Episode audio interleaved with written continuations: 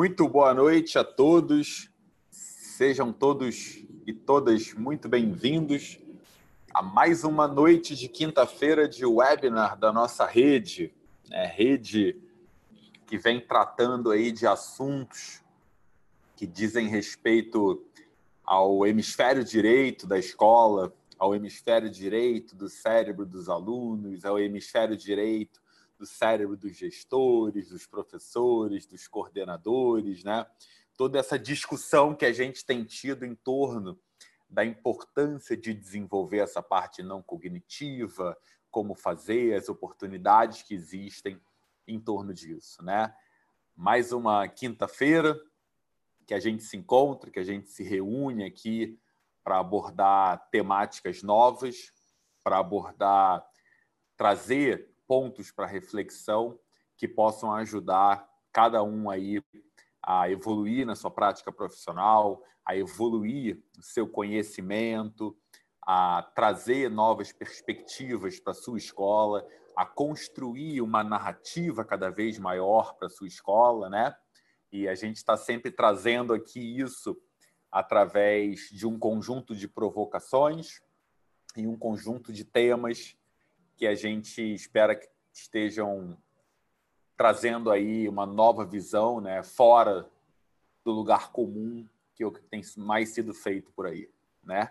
Eu, como sempre faço toda quinta-feira quando apresento aqui esse evento, a gente eu conto um pouquinho da história da rede.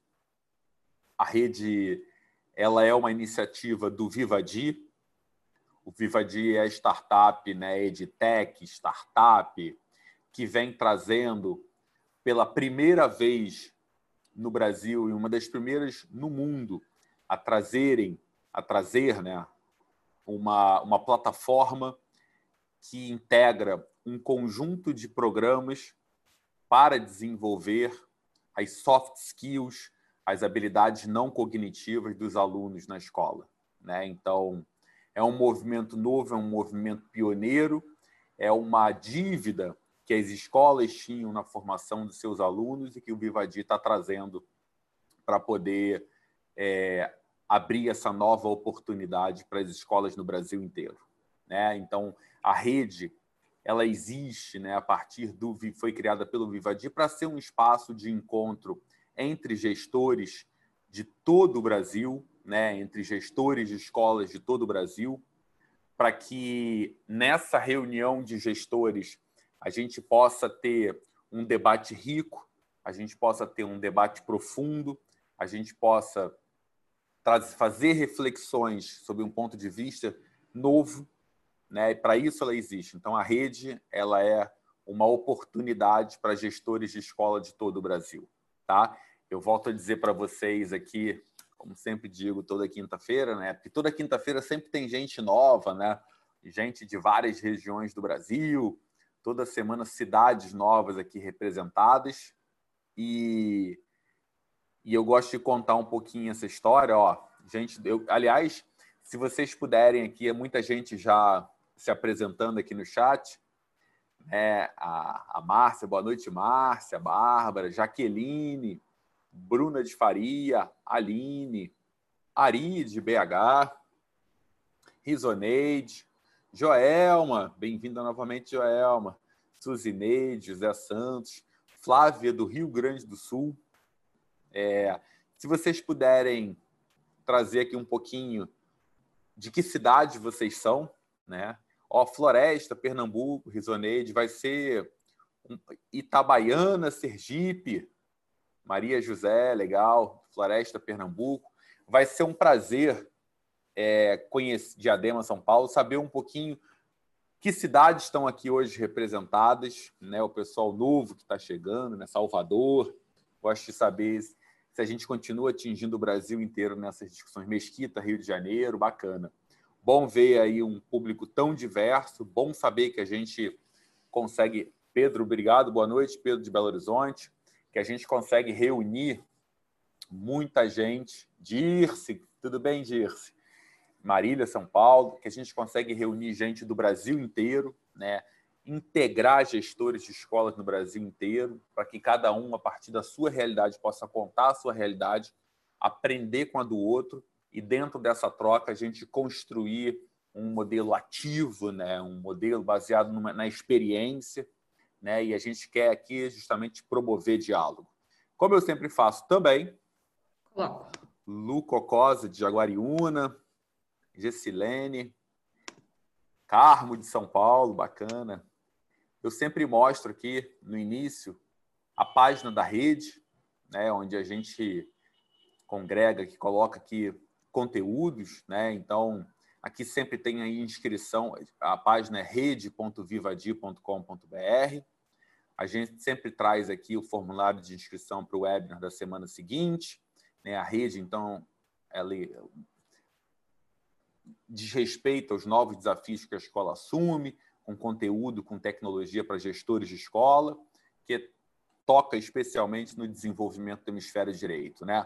Tem um pequeno título de apresentação do Pablo Doberti, tem aqui posts, toda semana a gente tem posts, os posts têm tido interações super interessantes, né, da semana passada, lições que os diretores de escola podem aprender. A gente sempre coloca aqui o último webinar, tem sempre e-books novos. Todas essas conversas de quinta-feira ficam no nosso canal no Spotify, né, sobre a forma de podcast. Então você pode ouvir malhando, pode ouvir correndo, pode ouvir andando, pode ouvir trabalhando, né? Pode ouvir até quando você estiver ouvindo o webinar de outra de outro lugar que esteja muito chato, você bota o fone de ouvido e escuta o, o podcast aqui nosso. Né? Então, tão, tá tudo aqui, né? Tem os vídeos, no blog estão os textos. Vai ser um prazer ter vocês consumindo esse tipo de conteúdo, interagindo com ele, trazendo sugestões, contribuindo. Nosso objetivo aqui é criar um, um, um, um conjunto aqui de interações em que todos nós possamos estar ativos, produzindo conhecimento e refletindo sobre nossas realidades. Bom, já falei demais, já passei inclusive dos cinco minutos que geralmente eu falo sobre essas coisas. Pablo Doberti, eu ia te chamar agora, meu amigo, de Boa azul. Noite. Ah, Boa noite, gostei meu. desse tom de azul, Pablo. Me lembro o azul do Mar de Noronha, que inspirou a gente a fazer algumas coisas aqui dentro. É verdade, é verdade. Tudo bem? Tudo bem, cara, muito bem. Maravilha. Tenho certeza que a temática de hoje Ó, oh, Pablo, estava comentando aqui, gente do Brasil inteiro, vários estados e cidades representadas. Barbacena, é... Minas Gerais, ouvi tudo, ouvi tudo que você estava falando e é verdade. Tem muita gente de lugares bem diferentes. E até dentro do próprio São Paulo, tem cidades bem diferentes também. Super, super. São Bernardo, a Cleusa. Bom, tema hoje super interessante, super relevante. A gente tem convidados também super especiais que a gente tá, vai trazer hoje para darem alguns depoimentos, convidados interdisciplinares que é o celular, aliás, a educação e a tecnologia se encontram no celular. Né? Então, o celular que durante muitos anos foi o vilão da escola, né? Eu, eu sou professor, fui diretor, coordenador de escola, e a coisa que mais me causava assim calafrios era quando a escola falava assim: proíbe, toma, e não apresentava uma solução melhor do que essa. Então vamos refletir sobre isso e usar essa oportunidade para construir uma nova escola, sob uma nova perspectiva, já que a gente adora celular. Paulo Doberti, começa com você. Beleza. Bom, boa noite a todos. Obrigado de novo, como cada quinta-feira, por nos acompanhar. E dobre obrigado porque todos vocês estão aqui com um tema no mínimo heterodoxo, né? no mínimo estranho. Quando todo seminário, todo webinar é sobre a, retomada da escola híbrida, protocolo de saúde, é, crise financeira da escola e, e, tudo, e assim por diante, a gente sai propondo outro tipo de agenda. E vocês nos acompanham com muita com muito entusiasmo com muita lealdade. Então, muito obrigado por essa por essa energia que nos dão. Acho que o tema que a gente escolhe, é, os temas que a gente escolhe, diz, dizem da gente. Né? A gente está tentando olhar a escola como se fosse como se fosse primeira e tentando ver que oportunidades, que situações não são suficientemente discutidas e tentar fugir de todas aquelas situações que são exageradamente discutidas. Né? Só para lembrar, Mal, a gente já falou aqui do recreio, né? Que parece um tema é, lateral na vida escolar, e que a gente fez isso, um webinar protagônico. A gente discutiu muito a explicação, né? E a gente brincava quando discutiu a explicação que não há livros de explicação. Você vai para uma livraria, vá para a biblioteca de educação e não encontra um livro chamado A Explicação. E se há alguma coisa importante na nossa vida, é a explicação. Uma operação pedagógica, didática, relevante explicar. E de novo aparece agora o celular. A gente vem acompanhando isso há muito tempo. Eu diria duas coisas, duas obrigações que eu acho que a gente tem como sistema educacional. O primeiro, estamos obrigados a discutir o celular. Já não podemos olhar para outro lado. O celular é o protagonista fundamental da vida dos adolescentes e dos alunos em geral, da vida dos professores, da vida social de todos eles e também da vida da escola, queira ou não queira a escola.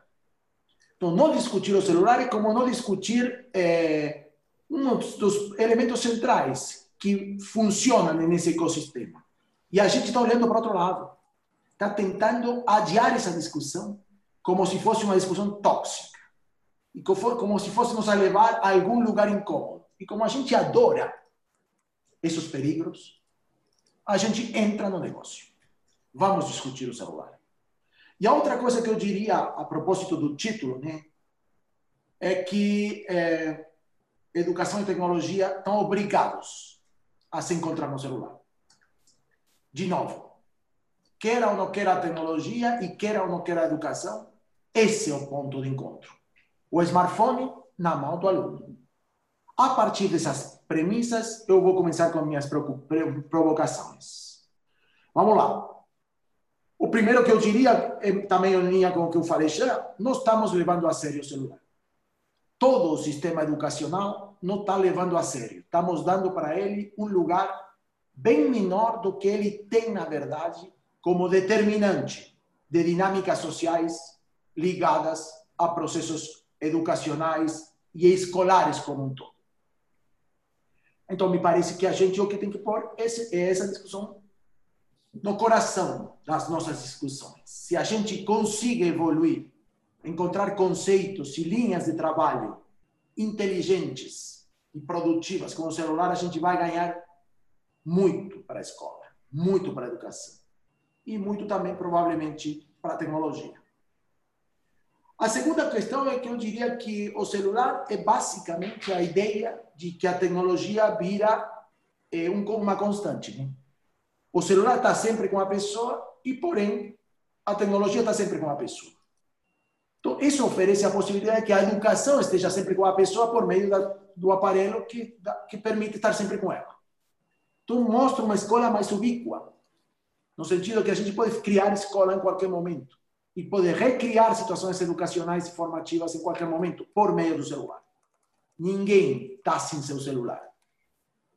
Então, se a gente entra por aí, ninguém estará nunca sem estímulos formativos e sem processos formativos, se a gente pode pôr a funcionar o celular ao serviço de processos formativos que façam sentido para nós. A outra coisa que me parece importante é que na vida social o celular está completamente imposto. Né? Em todos os países, de uma maneira bastante transversal em termos socioeconômicos e socioculturais, o celular se impôs. Se impôs perante nada, quer dizer, é um aparelho que está na grande maioria dos bolsos e da grande maioria das pessoas do mundo inteiro. E por outro lado, se impôs de uma maneira brutal por cima de qualquer outro aparelho. Laptop, iPad, desktop, qualquer outra coisa que você queira imaginar, virou um negócio absolutamente complementar, marginal e especializado. Ao lado do celular, que é o grande dispositivo massivo, é o grande conector entre a tecnologia e as pessoas. Por que então um aparelho tão contundente na imposição social tem tantas dificuldades para entrar na escola? Porque a escola não sabe o que fazer com algo que a própria sociedade acabou sabendo o que fazer. Porque a gente se, se, se fica tão, tão teimoso na ideia de que pode ter entrado na sociedade inteira, mas aqui não entrará. Ou pelo menos porque a gente adia tanto essa discussão, ou dito de uma maneira um pouco mais provocadora. Que é o tão assustador que o celular tem para nós? Que é o que nos gera tanto medo e nos faz não discutir um aparelho central. A outra coisa que uma, é uma reflexão política, né? quase. O celular, como o Maurício falou, não pode ser proibido. A essa altura do campeonato, quem queria proibi-lo, perdeu.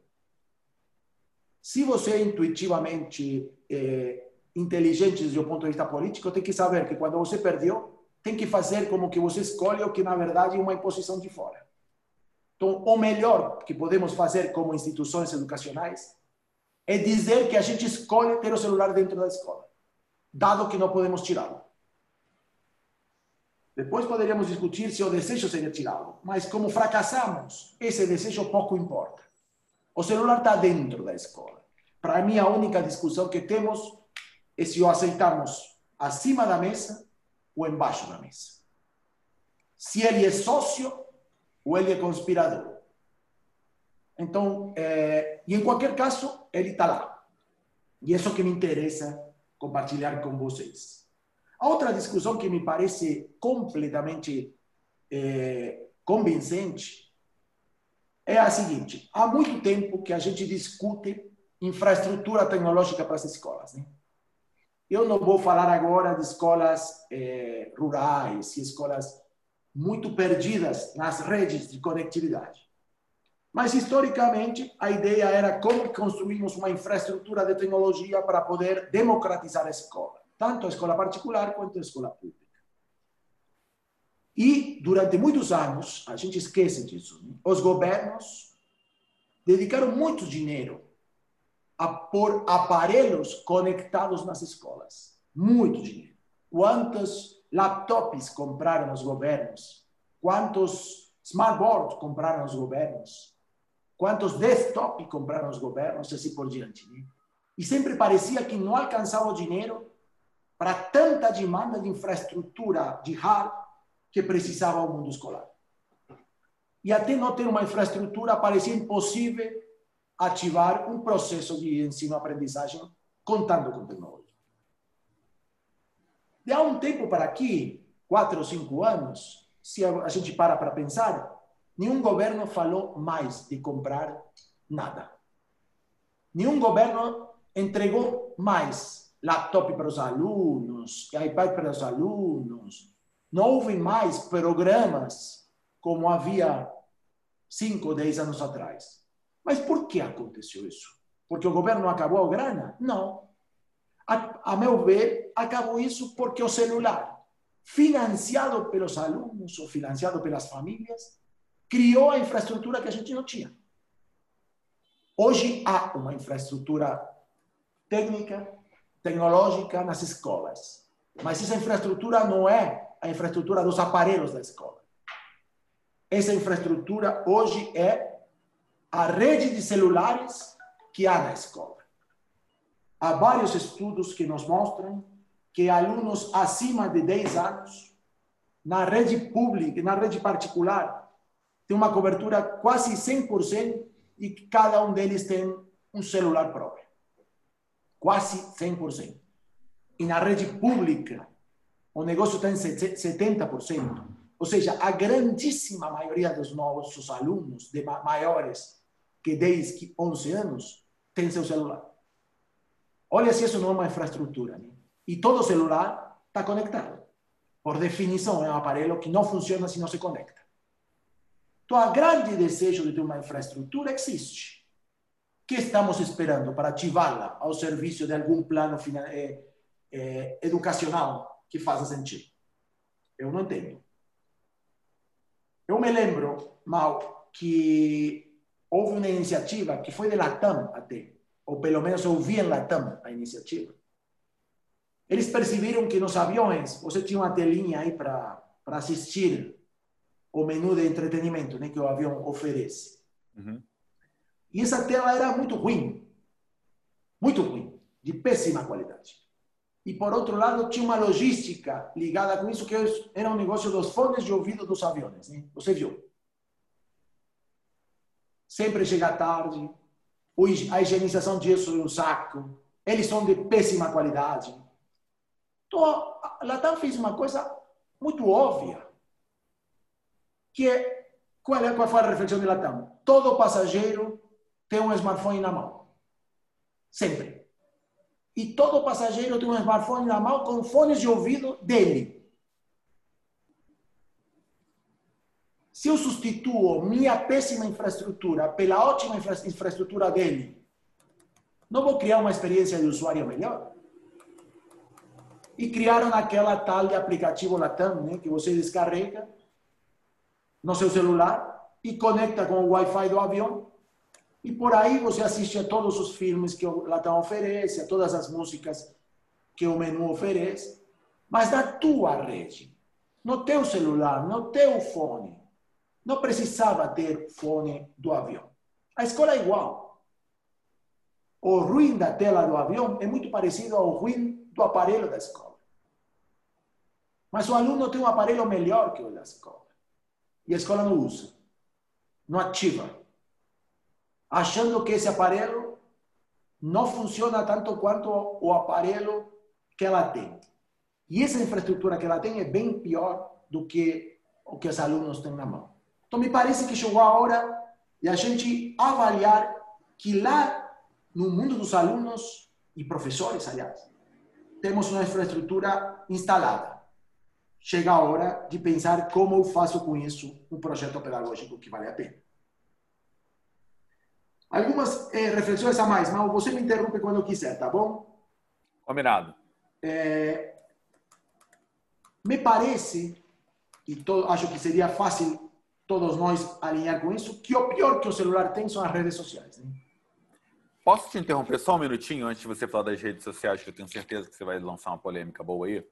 Eu queria aproveitar antes de você lançar aí a polêmica e dizer o seguinte: o chat aqui está aberto né? E a gente adora discussão, a gente adora debate, a gente adora quem elogia a gente, mas a gente gosta mais ainda de quem critica a gente, de quem fala assim, não, não é por aí não. Então eu gostaria muito que vocês se manifestassem através do chat, para que a gente não criasse aquele modelo de aula que a gente aquele modelo de aprendizado que a gente critica, né? Um professor dando aula, alunos quietinhos ouvindo aquilo, né, de maneira passiva.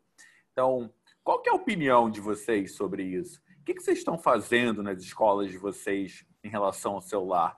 Na escola de vocês é proibido? Alguém nas escolas de vocês alguém ensina o aluno a usar o celular de maneira correta?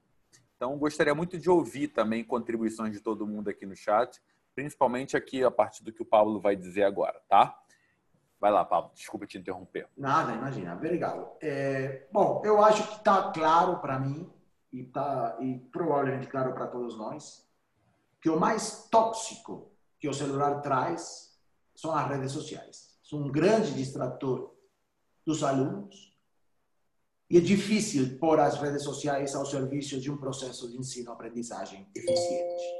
Mas, por outro lado, objetivamente, as redes sociais têm um enorme potencial. Se a gente consegue conectar celular, redes sociais e processo educacional, a gente pode fazer uma festa da revolução, verdadeiramente da revolução educacional. Esse tripé tem que conectar.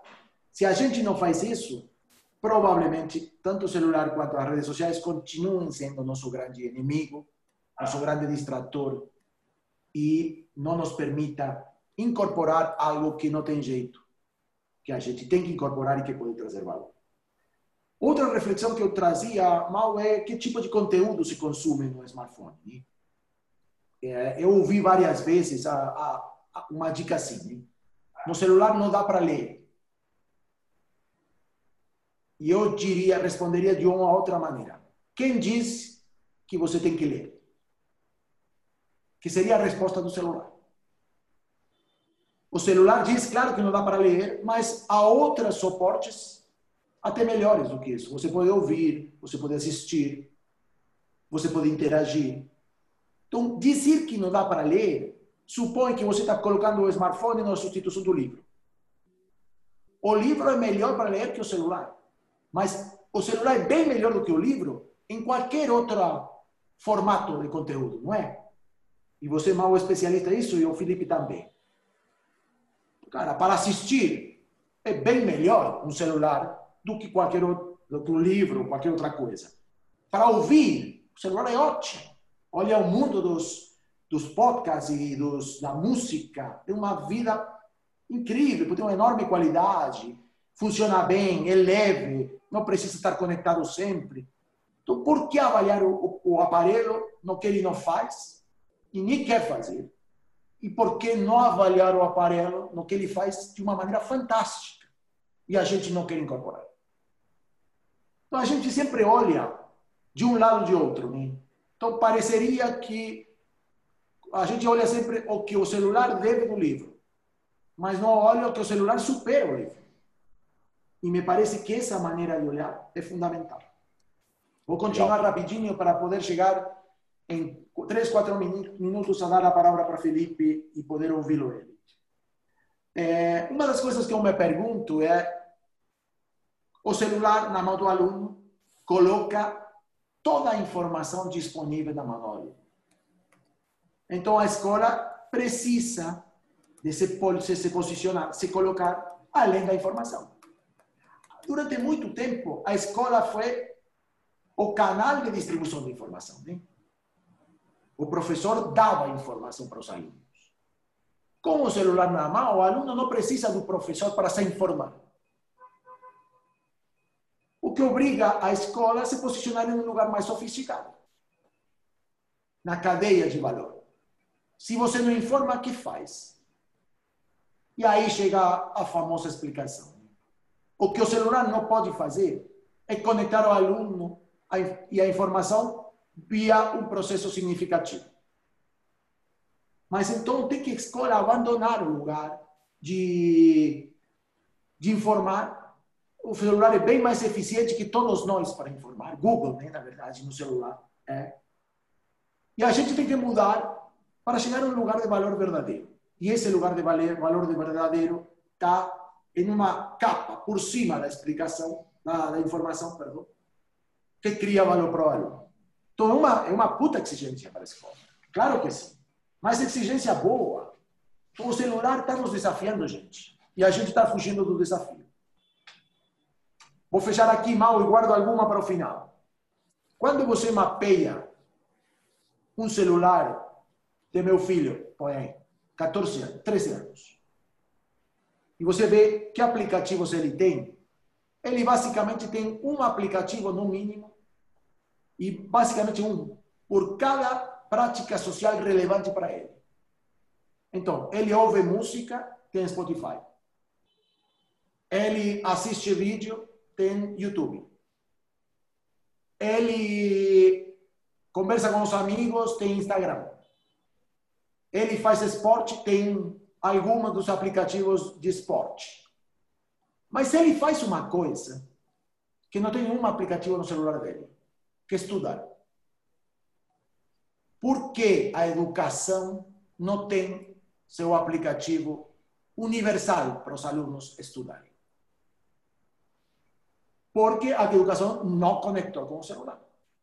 Há uma enorme dívida ali, do lado da tecnologia e do lado da educação, para conseguir que, assim como a música passa por ali, a vida social passa por aí, a vida esportiva passa por aí, por aí o estudo e a educação também passe por aí.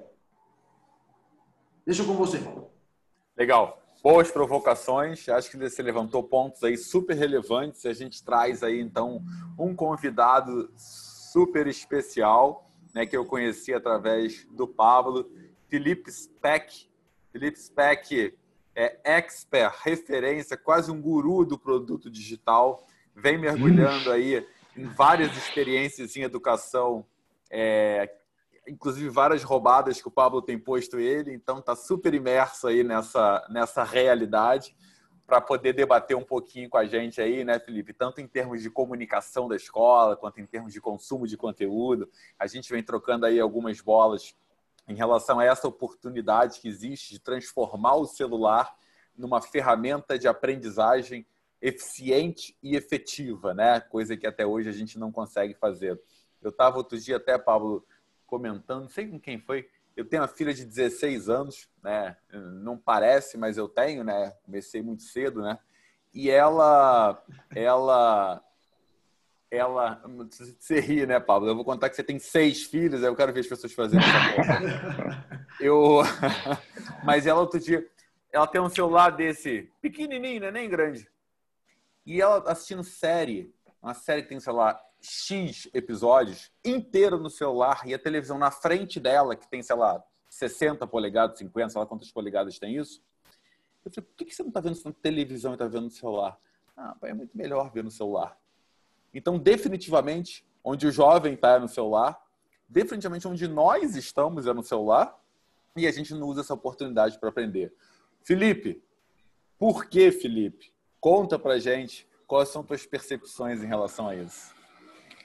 Hoje, pessoal. Ô, Maurício, que desafio responder essa pergunta, hein? Vocês estão, Vocês estão me ouvindo bem? Todo mundo está me ouvindo bem, Pablo? Tá ótimo. Tudo bem. Boa Deixa noite, cara. Seja Boa noite. Viu? Obrigado. Deixa eu só fazer o trabalho protocolar, porque, enfim, é importante, né? Que é agradecer pelo convite, dizer o prazer que é conversar com essa audiência ultra qualificada, tá? É sempre uma honra. Eu sei que, enfim, desses espaços nascem grandes ideias e é, é muito, muito frutífera essa relação para discutir, especialmente educação e tecnologia. Deixa eu falar um pouquinho da minha experiência, só para a gente, enfim, desenhar uh, o espaço em que eu vou falar. Eu sou jornalista é, de formação e desde uh, da minha formação, há 10 anos atrás, trabalho com desenvolvimento de produtos digitais. É, e desde quando me formei, trabalho com educação. Já montei escola digital na internet, cursinho online, enfim, tenho uma relação forte com a educação e participei de um processo muito interessante que foi o dia em que as pessoas começaram a usar mais celular do que desktop, porque isso aconteceu e faz pouco tempo, viu? É eu trabalhei em vários jornais também. Eu moro em Porto Alegre, trabalhei na Zero Hora e hoje eu montei, sou dono de um jornal aqui no Rio Grande do Sul. A gente acabou de instalar o jornal. Então a minha vida se divide entre o meu jornal, o jornal que eu trabalho e os projetos aí que eu faço com o Pablo, que são vários, tá? Muitos projetos, muito, todos muito, muito legais, muito bons. Também tem criado essa experiência e trabalhar com vocês todos é uma maravilha. É, o que, que, a gente se deu conta, né? Quando a gente, em 2015, quando esse, essa virada aconteceu, eu trabalhava num, numa, num, num, cursinho online e foi uma loucura porque a gente tinha essa, essa ideia de que as pessoas assistiam vídeo no desktop, elas sentavam e assistiam no desktop. Ninguém ia parar para assistir uma aula no celular, né? Nós tínhamos essa, essa ingenuidade lá atrás.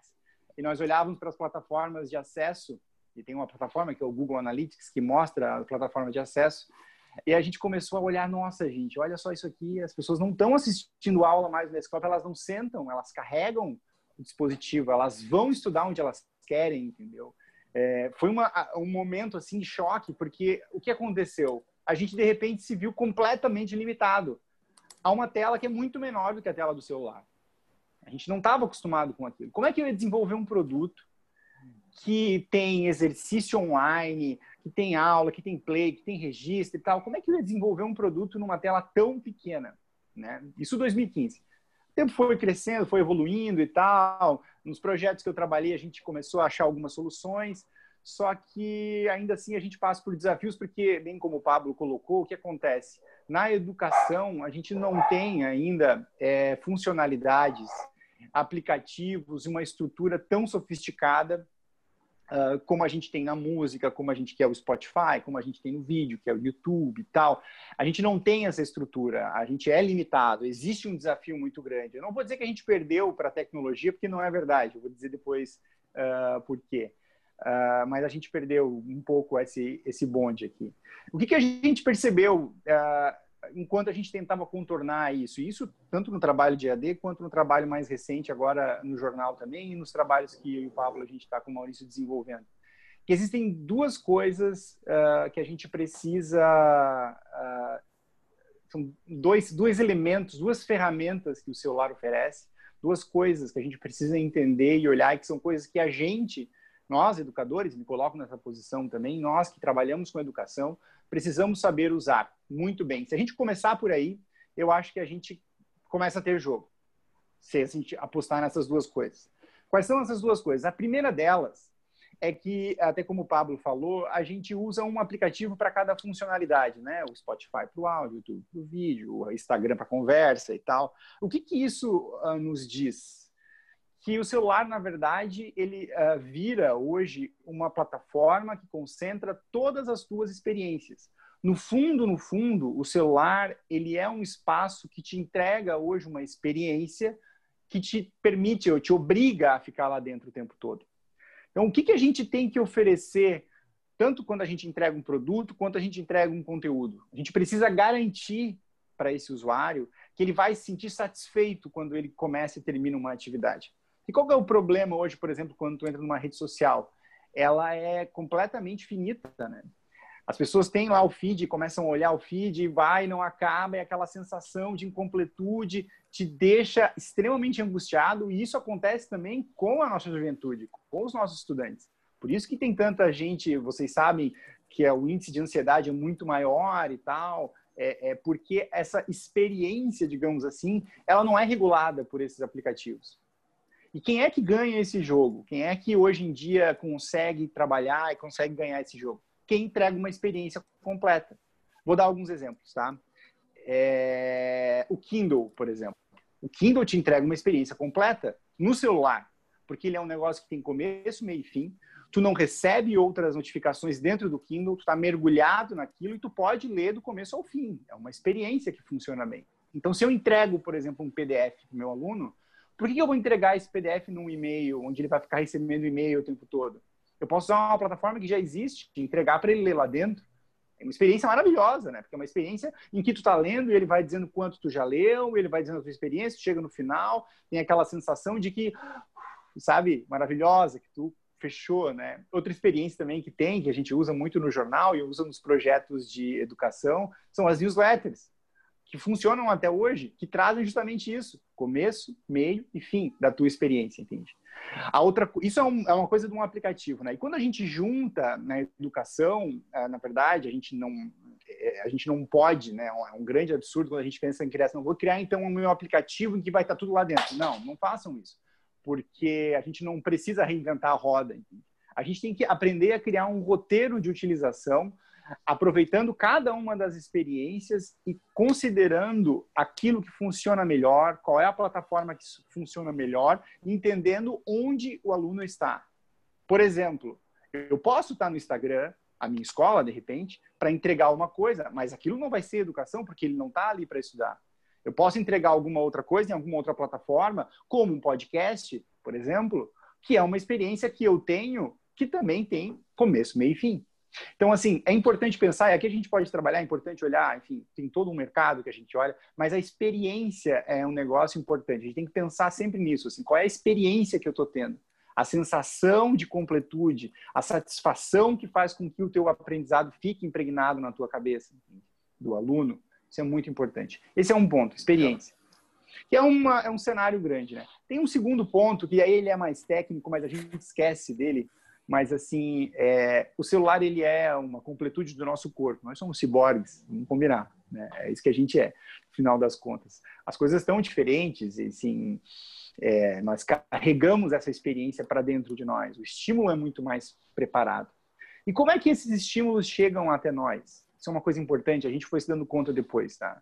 Existe uma palavra que a gente desconsidera, mas é uma palavra mágica para quem produz conteúdo, para quem entrega e faz aplicativo, e a educação tem que olhar para isso também, que é notificações.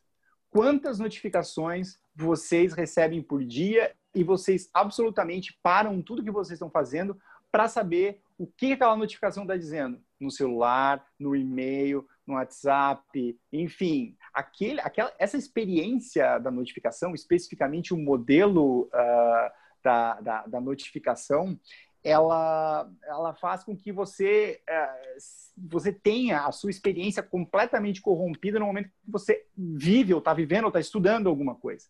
Então, olhar para como as notificações estão uh, interferindo nessa experiência da pessoa, nessa experiência do seu filho, ou enfim, quando você consegue criar um caminho, seja colocando no celular da pessoa, seja trabalhando no teu celular, é, quais coisas você quer regular para receber ou não receber, isso cria uma rotina de aproveitamento mais sofisticado no celular, que vai te ajudar a ter essa experiência melhor. É a forma de regular mais eficaz que hoje a gente tem na educação, na produção de conteúdo como um todo, é você saber como você faz para que o teu estímulo seja controlado. A gente tem uma, uma, uma, uma, uma coisa que a gente se deu conta, né, muito forte, que é o seguinte, no jornalismo especificamente, né, qual era, a gente era muito acostumado a receber o jornal em casa, né, acho que, enfim, a maioria das pessoas teve essa, essa, essa experiência, né, de receber o jornal em casa. E o que, que é o jornal em casa? É uma notificação é uma entrega, um pacote que chega até ti. Quando tu tem um site de notícias, tu não está é, sendo chamado para aquilo. Você está voluntariamente indo até lá, sabe? Porque você tem essa Legal. necessidade de ir até lá, certo? Até no Instagram um pouco assim também tem essa necessidade, addicted já um pouco, viciado, porque ali tu tem essa satisfação e você volta e tal, mas... Opa, e na verdade até amplia, né, Felipe? A gente até trouxe aqui mais uma pessoa, a Gabriela. Boa noite, Gabriela. Tudo bem? Não estou te vendo. Boa noite. A Gabriela, a Gabriela, é, a Gabriela é aquilo que a gente chama de embaixadora na escola, né? Aquela pessoa que promove as relações institucionais na escola, numa escola que a gente está muito próximo, parceira também. E para estimular aí esse debate também da realidade, né? Eu acho que você traz um ponto que é super. E desculpa ter te interrompido. Não, é... imagina. Mas a gente, a gente. Esse é um tema super interessante, né? A gente acaba entrando na, na, na animação do tema, né? Acho que ficaria a, a noite inteira aí nesse debate. Mas o. Mas para a gente promover também a discussão disso na escola, né? Eu tenho a impressão, Felipe, para a partir até do que você falou e, e você tem uma baita experiência tanto no, no, jornalismo, né, que é uma forma de entregar também, que é um, um meio de entregar e a informação, né? É, e a escola, na verdade, pega essa informação e, e, empacota ela de forma que o aluno entenda, né? Sobre o quanto que o celular ele amplia a jornada, ele oferece possibilidades de ampliação da jornada de aprendizado né? Então, vai além, quebra a parede da sala de aula e possibilita que vá além da sala de aula, né? E aí vou, vou trazer aí a, a Gabriela para discussão um pouquinho também, para contar um pouquinho, Gabriela, como é que vocês enxergam isso que o Felipe está contando e como é que lá na escola de vocês vocês têm feito isso? Ah, legal. Boa noite para todos. Boa noite. Vocês me ouvem bem? Sim. Ah, muito bem, muito bem, Gabriela, tudo bem. Ah, que bom. Então, acho que quando a gente traz essa temática, né, de educação e tecnologia, educação e a tecnologia se encontram no celular. A gente tem duas coisas primeiro para analisar, né, a tecnologia e a educação, né. É, assim, não preciso nem falar, né, voltado para o lado educacional, não preciso nem falar como que a tecnologia está é, tá atuando atualmente na educação, né. É, desde quando teve, a gente passou pela, pela pandemia, na verdade, a pandemia ela veio para acelerar algo que já era tendencioso já, né? Então, acho que não tem, para as escolas não tem dúvida da importância da tecnologia. É, e assim, qual que é a importância dela no, dentro do, do colégio, né? É, o celular, acho que assim, eu não sei nem por qual vertente começar para explicar a importância, né? Acho que a primeira, assim, que, que dá para falar muito bem é sobre a, como ele é multifuncional, né? É, na minha época, e, e, olha que eu não sou, eu sou jovem, né? Eu sou da geração, sou da geração Z. É, na minha época, eu, tinha que levar para a escola o livro, a calculadora, o dicionário de português, o dicionário de, de inglês, o dicionário de espanhol. E hoje tudo se encontra em uma única em uma única ferramenta, que é o celular, que pesa menos que um dicionário. Né? Então, acho que a primeira questão assim, do, do porquê da importância do celular na escola é isso. Né? É... E aí, assim, as pessoas, né, geralmente os educadores, têm a, têm a, a, a mania de, de, depreciar o celular. Né? É... E aí tem N motivos, né? Eu acho que o primeiro é de fato pela geração, né? A educação que eles tiveram não é a educação que eles estão estão aplicando com os alunos atualmente, nessa né? geração milênio e tal. Então, quando a gente fala de tecnologia, automaticamente a gente também tem que falar de, de ter esse olhar para o professor, porque a, a, hoje, o aluno de hoje, né, o aluno a geração milênio, né, ele já, já nasceu nesse contexto. Então, para eles é muito fácil, né? E isso responde até à provocação que o Pablo trouxe, do tipo, por que, que a educação não está no colégio? Porque a educação é ministrada pelos professores. Então, e, e como os professores talvez não tenham essas habilidades, e é por isso que, que, que a educação não se encontra no celular. Então, hoje, assim, tem muitas empresas que estão voltando o olhar para isso, estão percebendo a importância de, é, de otimizar, né? Porque a gente já tem vários recursos tecnológicos voltados para educação, mas como a gente tem que otimizar, como que a gente tem que contextualizar, enfim. É, mas além disso, tem que ter aquele olhar para o professor de capacitação, de formação, né? O aluno vai pegar o celular e vai explorar as multifuncionalidades que ele tem. Mas como que o, o professor vai levar aquilo para a sala de aula? Né? Então, às vezes, eles, eles depreciam o celular, o celular dentro de sala de aula por conta disso, né? Fala assim, ah, é, mas o, celular pode ser um recurso de distração, né?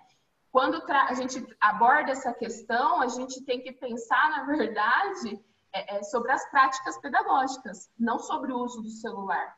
Né? Porque, por exemplo, o aluno talvez possa estar ali em sala de aula, olhando para a cara do professor, né? Vamos supor que seja uma escola que, a, que, que não utilize nem o celular. Né? Talvez o, o, aluno esteja ali olhando para a cara do professor e pensando no final de semana que vai passar com o pai, pensando no cachorrinho que está em casa, enfim, ele só está ali fisicamente, né? Então, ou seja, o aluno está distraído. Então, quando a gente fala de celular, a gente também tem que, que, que pensar é, que o celular sim pode ser uma distração, mas que na verdade a gente tem que olhar para a prática. Né? Então, ok, o celular pode ser mais uma ferramenta a mais para o aluno se distrair, porque tem N funções lá dentro, mas também é uma ferramenta a mais para o professor chamar a atenção desse aluno, né? trazer esse aluno para a sala de aula. Né? É, enfim, tem que, é, a, tem, tem, que aproveitar, né, e assim, o, também tem, envolve a questão cultural, né, que com essa, com essa, o contexto que a gente está vivendo, né, que muitas escolas aderiram à questão tecnológica, né, e, e a gente não pode voltar para isso, não seria um retrocesso na educação, né? até porque a gente não pode, como eu falei, depreciar os recursos tecnológicos, porque eles nos ajudam muito. Então, assim, quando a gente pensa é, é, em tecnologia, a gente, eu imagino que as escolas têm muita preocupação de como inserir isso, é, porque tem uma questão cultural, né? E aí acho que vale um trabalho de regular também as práticas. Dentro dessa, dessa regulação das práticas, é, dá para trabalhar N habilidades com os alunos. Por exemplo, é, a, a autodisciplina, né? É, isso dá até para comparar com a gente, né? Porque é, eu posso pegar o celular, ficar duas, três horas no Instagram, Facebook, que não é ruim, né? Não é ruim, mas eu não posso só fazer isso. Ou eu posso pegar o celular, direcionar aquele momento, ou um momento, a minha atenção daquele momento para um artigo, alguma coisa que eu queira estudar, que eu queira aprender. Né? Então, isso, isso também se aplica em sala de aula, né? em escola. Tem que é, na, na, regulação dessas práticas, o, a gente tem que, que mostrar para o aluno que ele tem que ter uma autodisciplina, né? É, fora Gabriel, que... deixa, te, deixa eu te interromper um pouquinho. A gente tem é, mais um convidado para a gente ah, promover legal. o debate aí. Interrompi o Felipe, agora vou interromper você. O meu papel é ser o chato, né? O cara que é o mediador é aquele cara que faz as Imagina. perguntas difíceis e se torna um antipático da história. Então, vocês me perdoem, tá? Você, eu, o Felipe também. Mas a gente tem mais um convidado aí, né? É, eu não conheço Marcelo Molina, mas já ouvi muito falar por conta do Pablo, do Francisco também.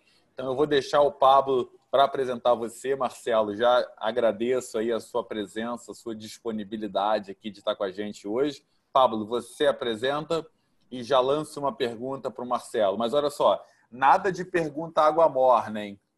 Nada, nada. Seja bem-vindo, meu amigo. Meu Tudo amigo. bom, Pablo? Ninguém chama de Marcelo, sabe? Ele é Molina para todo mundo, entendeu? Esqueça do Marcelo. A mãe errou. Não tinha, ele não precisava do nome. Com o sobrenome é. é suficiente. E vou te ver. Eu estou em dívida com você, saiba aí, com todo o público presente. Eu assumo a dívida com você, porque eu deixei de te acompanhar lá, lá atrás. Não sei muito bem porquê. Fiquei atrapalhado. Desculpa, viu? Não, que isso, sem problema. É. Bom, saiba todo mundo que o Molina é um grande amigo de longa data. A gente conheceu o Molina lá em Brasília no ano 2012, por aí. E ele foi um dos, eu diria, o primeiro grande valiente, corajoso em trazer a tecnologia para dentro da escola. Ele cuidava de TI, TE, em uma escola grande de Brasília, JK.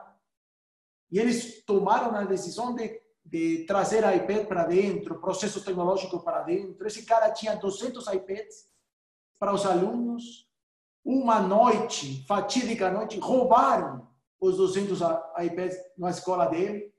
A gente aprendeu a, a recuperar iPads, né? buscar os iPads, etc, etc. Então, ninguém como Molina tem experiência de que quer dizer tecnologia e mobilidade dentro da escola. Hoje está em Orlando, há dois anos que ele está em Orlando, então, conta um pouquinho, Molina, para a gente, qual é o papel do celular? Vamos falar especificamente do, do device de mobilidade. Na Sim. escola lá, lá, no, lá no Orlando, em Brasil, e na tua cabeça. Porque nossa tese, nossa tese inicial é que ele está subvalorado. Ele não está suficientemente bem ponderado em toda a sua potencialidade. Conta um pouquinho qual é a tua reflexão sobre isso. Claro. Boa noite, boa noite Maurício, boa noite Pablo. É uma maravilha poder estar falando sobre educação nessa noite, né? poder estar discutindo com vocês. Adoro ouvir sobre isso, adoro conversar sobre isso. Pablo sabe disso. Inúmeras conversas a respeito. É, o, eu, eu gosto dessa, dessa temática do celular. Eu acho que o, não tão pelo não tão pelo aparelho, porque o aparelho é um aparelho. O aparelho é um recurso, uma ferramenta mas pela, pela oportunidade da mobilidade, pela oportunidade do que ele nos traz. É óbvio que, assim, quando falamos de celular, a gente se conecta a uma, a uma imagem, a gente se remete a uma imagem de, de comunicação. Então, o, a, a geração mais antiga, eu ouvi falar, a Gabriela falando, eu sou da geração Z, eu sou da geração A, eu sou da geração B, eu sou da geração antiga. Então, o meu celular inicial tinha 48 é, espaços de memória na agenda e não tinha jogo nenhum. E só servia para uma coisa, que era para fazer ligação telefônica. Então, a grande maioria dos professores entende do, da evolução da tecnologia, entende de, da onde a tecnologia saiu e para onde ela chegou, mas não consegue dissociar o uso do celular daquela ferramenta de comunicação apenas para ligar e falar oi, tudo bem? Ou então mandar um text message. E então, essa, essa desconexão da educação com o celular é uma desconexão do professorado, é uma, uma desconexão da, da, do meio acadêmico, não da, da ferramenta como, como, como auxílio na educação. O que os alunos, o que a geração Z, o que a geração milênio não tem. Para eles, o celular é como ar eu lembro, eu fui professor, se você punisse um aluno tirando o celular, era como se você estivesse tirando o oxigênio, era como se você estivesse obrigando ele a, passar por uma tortura, uma tortura chinesa. Então, a, o celular para eles é algo que faz parte. Né? O Felipe falou sobre, sobre sermos ciborgues. Né? Eu, eu acho que a gente anda, anda por aí, a gente chega até lá. ainda não estamos lá, mas chegamos até lá. Então, a, o, o, que deve ser dissociado do aparelho é o, a experiência, como também foi dito aqui. Então, o aluno, ele hoje utiliza, aqui nos Estados Unidos existe muito o, a, a, escola Chromebook ou a escola iPad. Eles adoram falar esse tipo de coisa. Meu filho estuda numa escola Chromebook. Ele não pega o Chromebook dele. Ele tem um computador e tem o Chromebook. Então, ele não usa o computador dele, do, do da escola, porque ele prefere fazer as coisas no computador pessoal. Da mesma forma, o celular ele pode ser entendido nessa, nessa temática. Se a pegada pedagógica, se o objetivo do uso da tecnologia for só a substituição do, do modelo educacional típico, tradicional, pelo celular, você pode ter celular, você pode ter iPad, você pode ter incentivo do governo, você pode ter pai rico, você pode ter tudo. Você pode ter infraestrutura. O aluno não vai pegar ele não vai querer o celular, ele não vai querer o computador. Então o Chromebook do meu filho está guardado ali. Ele não usa para nada. Então a discussão ela é o celular é um, é um mecanismo de mobilidade onde você em qualquer lugar tem acesso à, à informação, tem acesso a, ao aprendizado, mas ele também tem que ser o, o recurso pelo qual o aluno queira estudar o recurso pelo qual o aluno queira estar presente, não porque é obrigatório, não porque existe um conteúdo a ser passado, mas porque ele gosta. Essa é a diferença do intrínseco para o extrínseco. Uma coisa é você querer estudar, uma coisa é você querer aprender, outra coisa é você ser forçado a estudar, forçado a aprender. Então, se vai ser o celular, se vai ser o computador, essa é uma, é uma, é uma briga perdida. A tecnologia já está em, em sala de aula. Ela já está Legal. dentro do bolso dos alunos. Agora, como você vai é, atingir o, o, o, tendão, como é que você vai atingir o coração do aluno? Essa é a pergunta que deve ser feita. E, e como, e como você traz a, a educação para dentro, a boa educação para dentro do celular? Legal, Marcelo. Muito bom o ponto que você levanta. Foi legal porque cada um fez um trouxe aí uma, uma perspectiva diferente, né?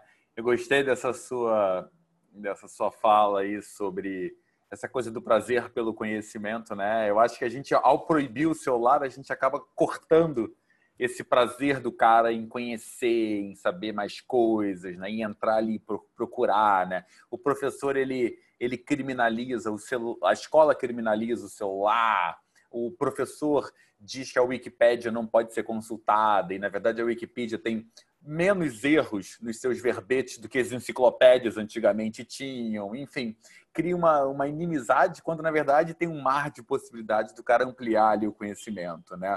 Eu, vou, eu vou passar para o Pablo aqui, para o Pablo trazer aí uma relação entre o que o Marcelo traz, o Felipe também, a Gabriela. Antes disso, Pablo, eu vou, vou trazer aqui um comentário da, da Lu. Né? Obrigado, Lu, pelo teu comentário. Né? situações a considerar. Ela é a extensão do corpo das pessoas. Aliás, antes de eu ler aqui o comentário da Lu, o, Marcelo, o, eu tava, você estava falando que o, o celular, o meio de comunicação, acho que o que o celular, uma coisa que o celular menos serve hoje é para falar, né? As operadoras de celular hoje, elas te dão de graça, né? Assim, você compra internet, você compra pacote para o Netflix, para o Instagram, e o cara te dá minutos, assim, fala quanto você quiser, porque ele sabe que o que você menos vai fazer vai ser falar, né? É impressionante como mudou essa perspectiva, né? Então virou realmente um gadget de consumo de conteúdo. E se não é conteúdo a base fundamental para aquisição de conhecimento de um aluno numa escola, o que será, né? Então é uma oportunidade, eu acho. É, então a Lu traz situações a considerar.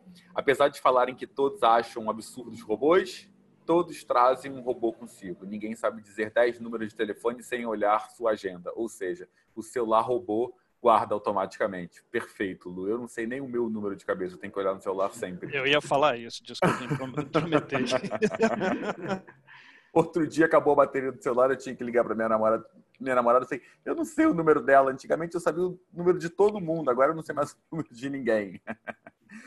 Em nossa escola, a partir do sexto ano, todos podem trazer o celular. Há regras de uso antes das aulas, na hora do almoço, depois de almoçar, de escovar os dentes. Nas aulas em que o professor permite usar como ferramenta pesquisa, aplicativos após o término das aulas. Na hora que precisa falar com seus pais, depois de pedir autorização, temos Wi-Fi free no pátio, isso é super legal também. O que não pode? Então tem o que pode e o que não pode. Trocar e usar sem ser nesses horários, se tocar fora das regras. E aí tem primeira vez o dia comigo, segunda vez uma semana comigo, terceira vez um mês comigo, quarta vez se no próximo ano o celular entrar, só no próximo ano o celular entrar na, entrará na escola. Adorei isso, Lu.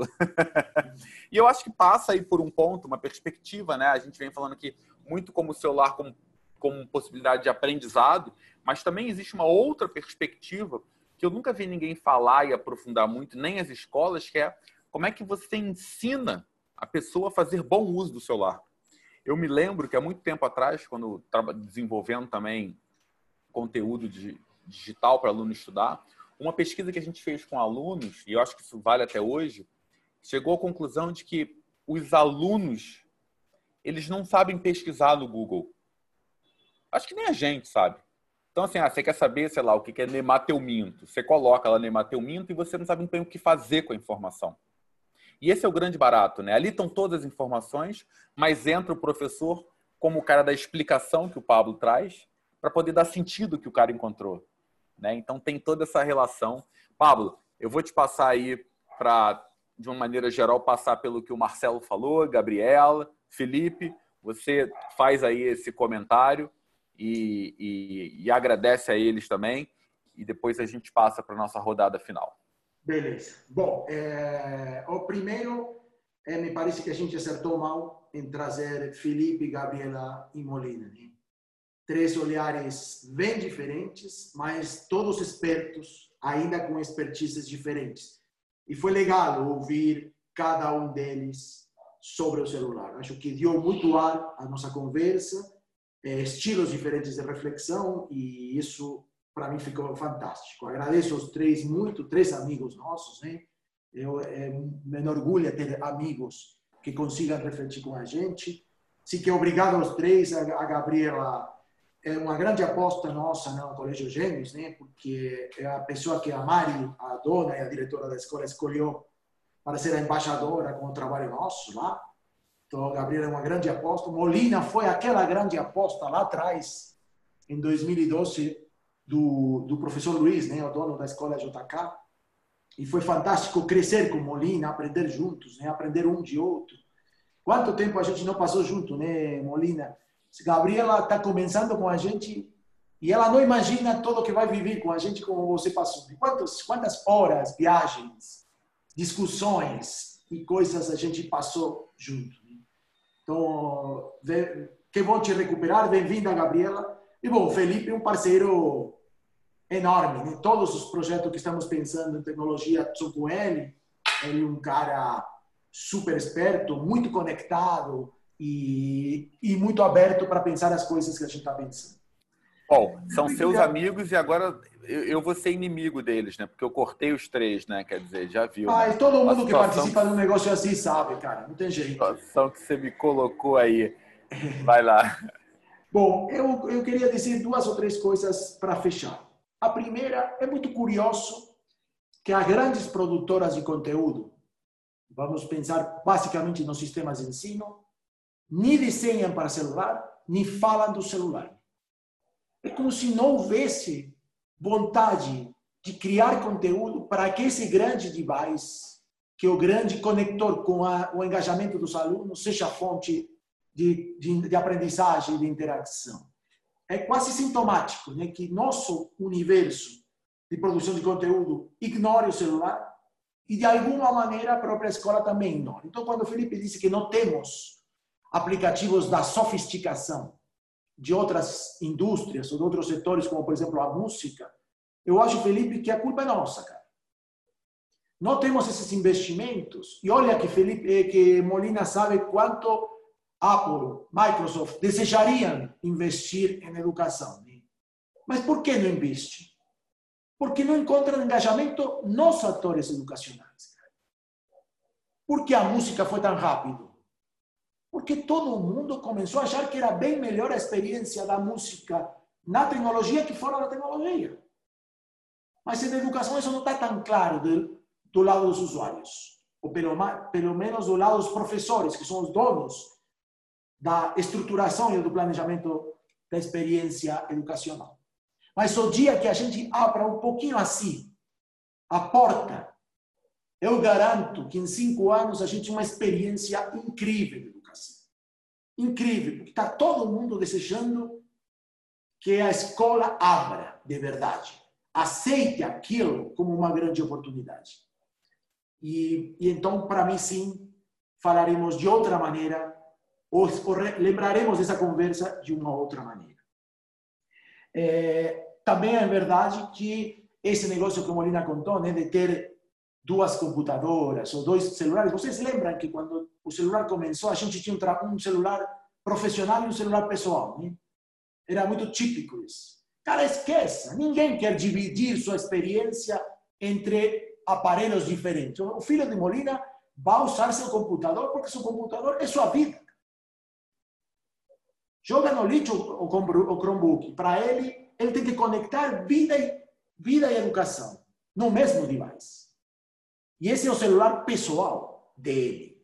Esse é o aparelho que ativa ele, que conecta o que ele tem na vida dele com o que ocorre na vida da educação. Não, não temos que isolar a educação da vida. Temos que conectar. Por isso a gente dizia a tecnologia e a educação se encontram no celular. Uma referência uh, a um comentário da Lu, estou acabando por aqui, Mal. É, a Lu dizia que ela tem regras para o uso do celular na escola. Mas eu diria, Lu, que a gente, além de ter regras, a gente tem que construir uma cultura de uso responsável do celular.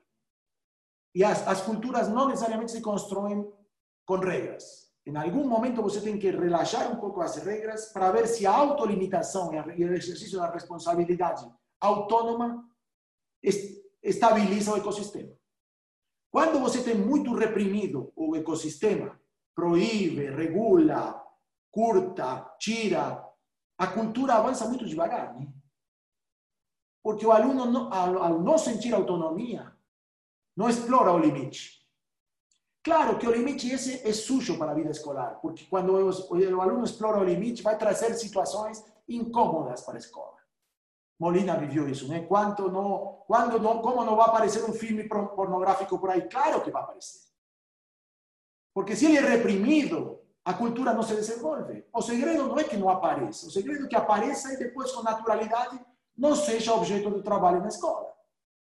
Então a gente tem que dar um pouquinho de liberdade para poder deixar que a própria autonomia da cultura, da vida da, da comunidade institucional, consiga o exercício da responsabilidade. Senão, vamos estar sempre em um estágio muito inicial, muito administrado pela lei da escola.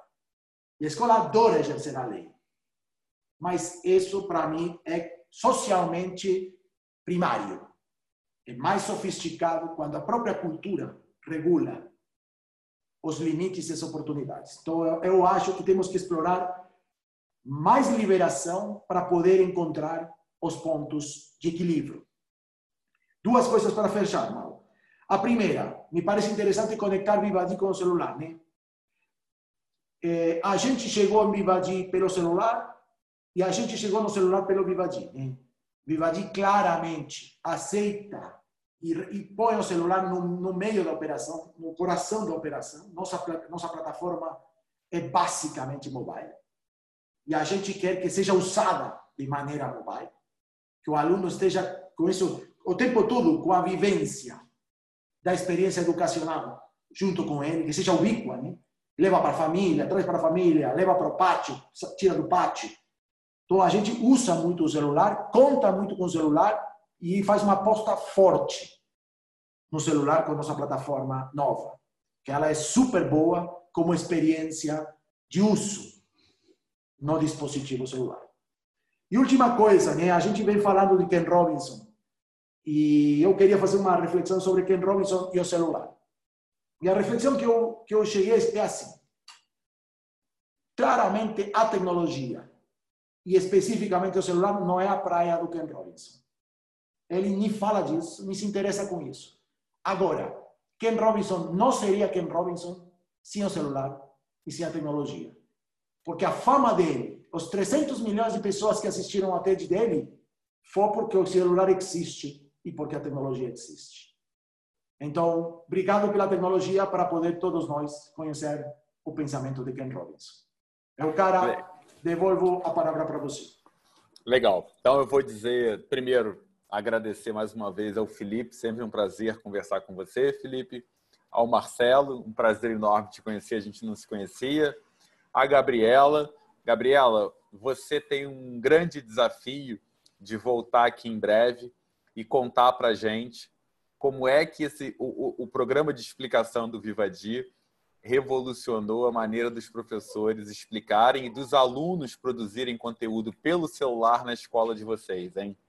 Você sabe que o programa de explicação tem esse papel de trazer o professor para produzir conteúdo no celular, de trazer o aluno para produzir conteúdo no celular, para que a gente crie um ecossistema de explicação dentro da escola ainda mais rico. E eu desafio você, então, a voltar em breve e contar para a gente como é que foram os resultados a partir do programa que a gente vai implementar lá, tá? Muito obrigado pela sua presença.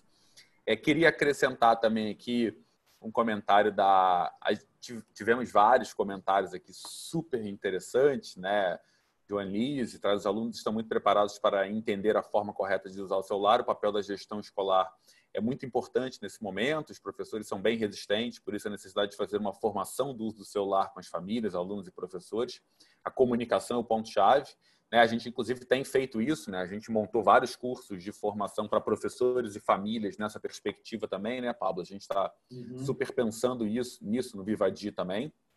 Queria trazer também o comentário da Dirce, né? Ah, a Carmo fala a abordagem maravilhosa do Molina, a educação por prazer. Se não tocarmos a alma do aluno, ele não aprende. Eu super concordo com isso também. Dirce traz que o uso do celular no retorno, penso que não pode ser negado, contudo, a necessidade de uma formação tanto do professor quanto do aluno, principalmente nas questões éticas. Muitos alunos ainda precisam aprender a utilizar o celular no âmbito escolar. Concordo, por isso a gente tem super se preocupado com isso aqui no Vivadia também. É, queria é, dizer a vocês que o Pablo citou aqui é, o Ken Robinson. A gente está lançando mais um produto novo para gestores de escolas que é o Templo do Gestor. Né? O Templo do Gestor vai ser um lugar de formação e informação de gestores de todo o Brasil. Tá? E a gente lança o Templo do Gestor a partir de um grupo de discussão que o Pablo anunciou aqui na semana passada e deixou todo mundo sem dormir no final de semana, né? Porque ele anunciou uma coisa que a gente ia lançar na frente, todo mundo demonstrou interesse, todo mundo teve que correr no final de semana para montar. Na terça-feira, a gente lança o primeiro grupo de discussão que a gente está chamando de Deep Inside, e a gente vai mergulhar profundo na obra do Ken Robinson, com algumas contribuições do Mohan e do Howard Gardner. Então, a gente já tem um grupo, o número de pessoas que a gente vai trazer para essa discussão, como a câmera vai ser aberta e vai ser no formato meeting e não webinar. A gente tem um limite de pessoas então, quem tiver interesse em participar desse grupo de discussão sobre a obra de Ken Robinson, como é que ela pode inspirar o projeto da sua escola, como é que pode inspirar a sua formação enquanto gestor, como é que pode inspirar você na sua vida, a gente anunciou aí nos grupos, né? Quem quiser participar é só entrar. O, o Tempo do Gestor ele funciona no Telegram, t.me barra Templo do Gestor. Isso está publicado nos grupos de WhatsApp. Se quiserem também, mandem por aqui que a gente, ó, já foi publicado aqui pela Rebeca, né? O, o, o link, quem quiser participar. É, estão todos convidados. Bom, já estouramos demais o tempo aqui hoje. Pablo, obrigado, obrigado aí pelos pontos que você traz. Essa é uma discussão rica, ampla. Eu acho que não está esgotada. A gente vai precisar fazer uma segunda rodada de discussão sobre o uso do celular. É, Molina, Concordo. obrigado mais uma vez. Gabriela, Felipe, todos vocês que estiveram aqui com a gente hoje. Espero que tenha sido rico para vocês, como foi para mim. Espero que tenha sido aí um momento de reflexão, né? A Joelma traz pensar, repensar e estruturar o modus operandi educacional torna-se urgente. O papel do estudante também entra no jogo, entender os recursos ao dispor da aprendizagem nos, nos torna eternos aprendizes. Desafio, aprender sempre. Então, vou encerrar aí com, essa, com essa, esse comentário da Joelma. Boa noite para todos. A rede continua na discussão dos grupos do WhatsApp, tem a página na internet, agora tem o Templo do Saber, o Templo do Gestor também. E a gente se vê ao longo da semana. Quinta-feira que vem tem novo webinar. Pablo, meu amigo, Obrigado, meu amigo. E obrigado a todos mais uma vez. Foi ótimo tê-los por aqui.